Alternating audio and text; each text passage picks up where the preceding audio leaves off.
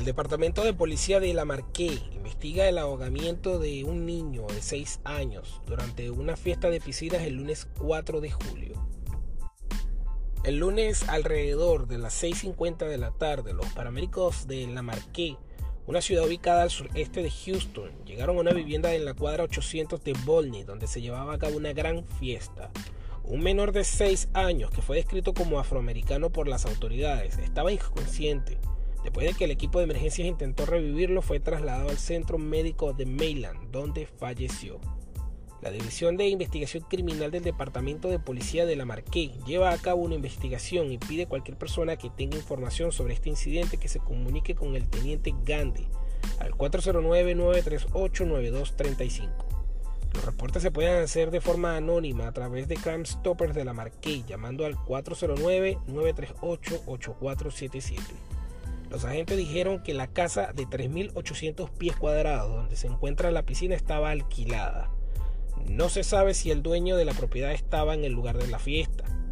Dijo esto por la policía. Según los investigadores, el ahogamiento del niño de 6 años no es el primero que se produce en esa casa durante una fiesta. Recomendaciones para evitar estos ahogamientos. Aprender a nadar, no importa su edad.